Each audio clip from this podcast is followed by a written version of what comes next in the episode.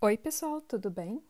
Tanto tempo sem postar, né? Por isso o texto é extremamente longo e eu vou começar logo para a gente não perder tempo com introduções, tá? Só lembrando para quem está ouvindo pela primeira vez que eu gravo os meus textos aqui do blog para quem tem dificuldades de ler, baixa visão, para quem é cego e também para quem gosta simplesmente de ouvir, colocando a o áudio enquanto está fazendo mais alguma coisa.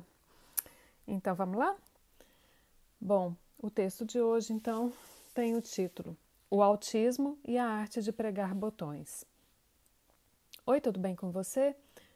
Por aqui estamos bem, apesar da longa ausência. Nestes 12 anos de blog, todos os períodos de ausência significaram desafios maiores me exigindo atenção, e atualmente não tem sido diferente. Acho que eu posso nomear esse período de adolescência e seus hormônios. Período que nada mais é do que o ponto mais alto nessa montanha imensa chamada autismo e que está exigindo atualmente tudo o que eu plantei, ou melhor, ensinei para minha menina ao longo dos anos. Parece que cada habilidade tem sido colocada a teste, cada minuto de terapia tem sido testado. É isso mesmo. Em todos esses anos, muitas estimulações aplicadas por mim ou pelos terapeutas, e que não faziam muito sentido na época, têm mostrado seu valor. Lembrem que desenvolvimento infantil é base.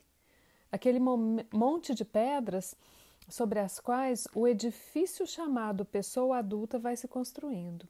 Na hora, aquilo tudo não tem uma forma, mas é fundamental para o que seremos no futuro. A Milena tinha tanta terapia e quase todas envolviam brincar. Para mim, no começo, pagar uma terapeuta para brincar com a minha filha não fazia o menor sentido.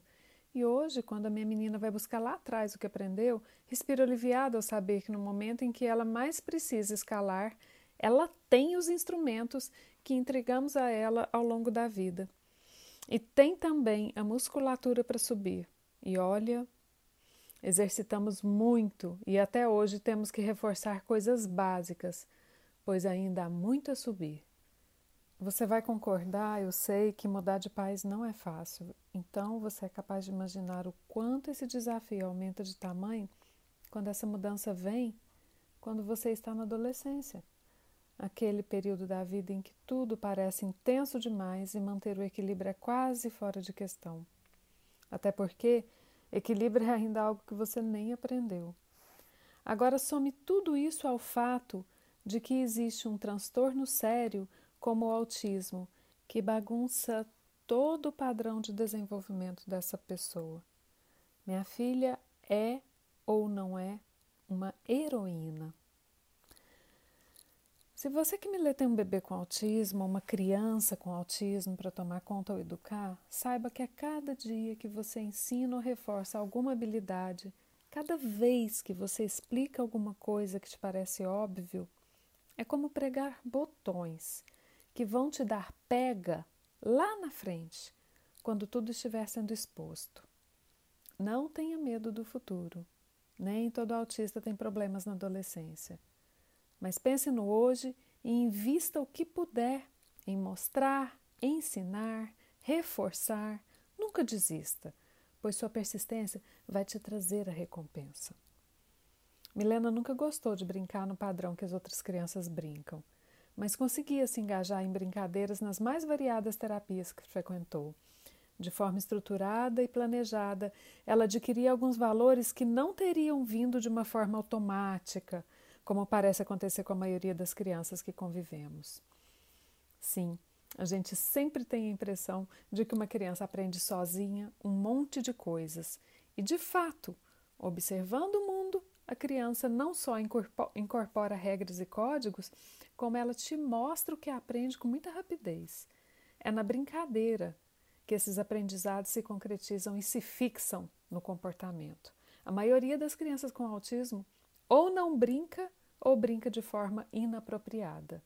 É onde precisamos atuar.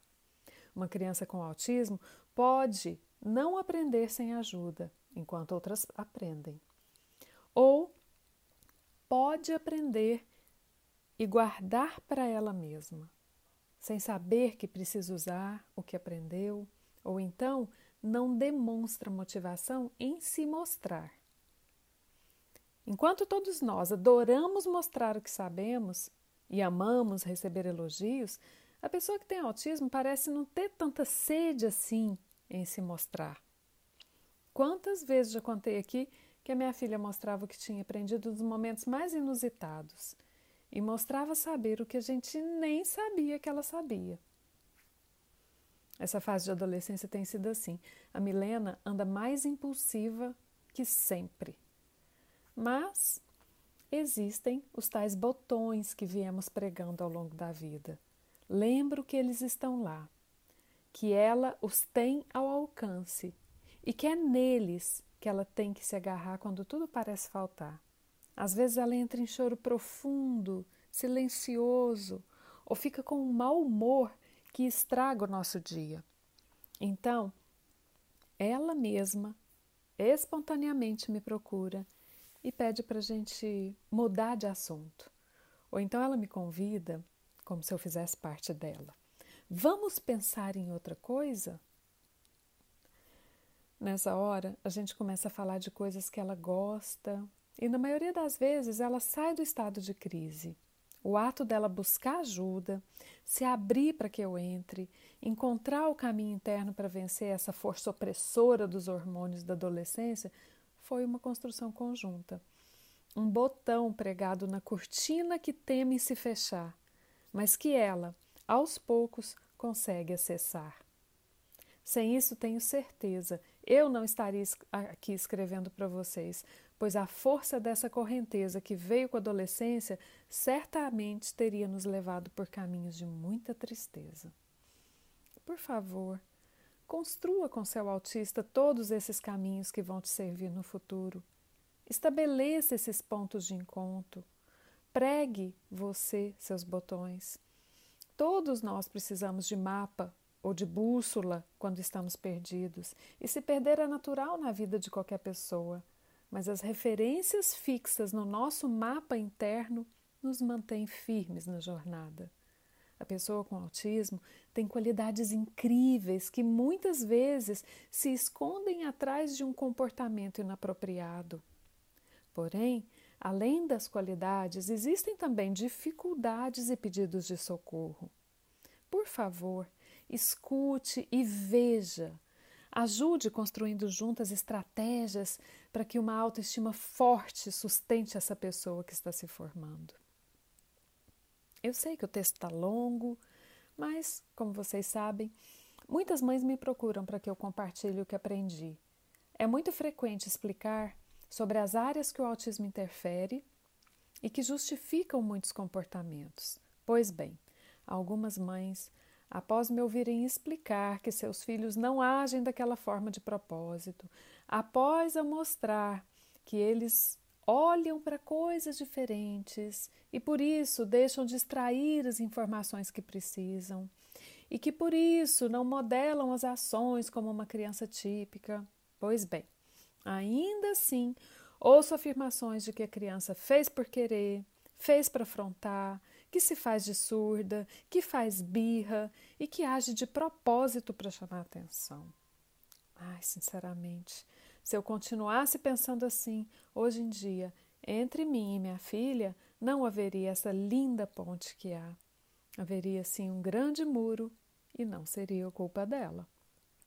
Sempre foi o meu papel construir na minha filha uma estrutura de autoconfiança, por isso, sempre salientei suas qualidades, seus potenciais e festejei cada pequena conquista. Mas o mundo dizia o contrário e cobrava dela o que ela não tinha. Ela chegou na adolescência e percebeu o peso da cobrança social. Aquilo que era aceito por ela apenas ser uma criança já não era mais aceito e ela sentiu. Processar o que ela é diante do que o mundo exige está sendo pesado. Mas ela sabe que estamos juntas e sabe que acreditamos nela. Imagina se ao invés de incentivo ela tivesse em casa a cobrança e a não aceitação? Não tenho dúvidas de que ela estaria em uma instituição ou em casa, gritando e se debatendo. Bom, como tal, o mundo do autismo é feito de polêmicas e desentendimentos, tomo mais espaço da sua atenção para dizer que nem todo autista que está em crise se encontra assim por culpa dos seus cuidadores. A tal correnteza de que eu falei acima, às vezes é tão forte que, mesmo que um belo trabalho de apoio tenha sido feito, vai se perder com a força dos hormônios e das circunstâncias. Por isso que a gente julgue menos e acolha mais. Tudo que eu falo aqui diz respeito apenas ao que eu aprendo na vivência diária com a minha filha e no contato com tantas famílias que eu tenho o privilégio de aprender junto. Nada do que eu falo cabe a todos. Não culpo ninguém de nada, cada um dá o que consegue. Eu apenas aponto as direções que eu trilhei, na certeza de que cada, de cada caminho é único, mas aquilo que eu observo pode de repente ter valor e ser útil para alguém mais.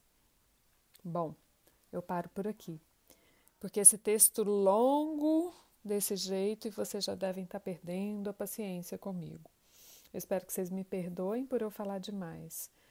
Mas é que também, né, gente, tinha muito tempo que eu não escrevia. O meu muito obrigado, o meu carinho fraterno e um grande abraço. Até breve.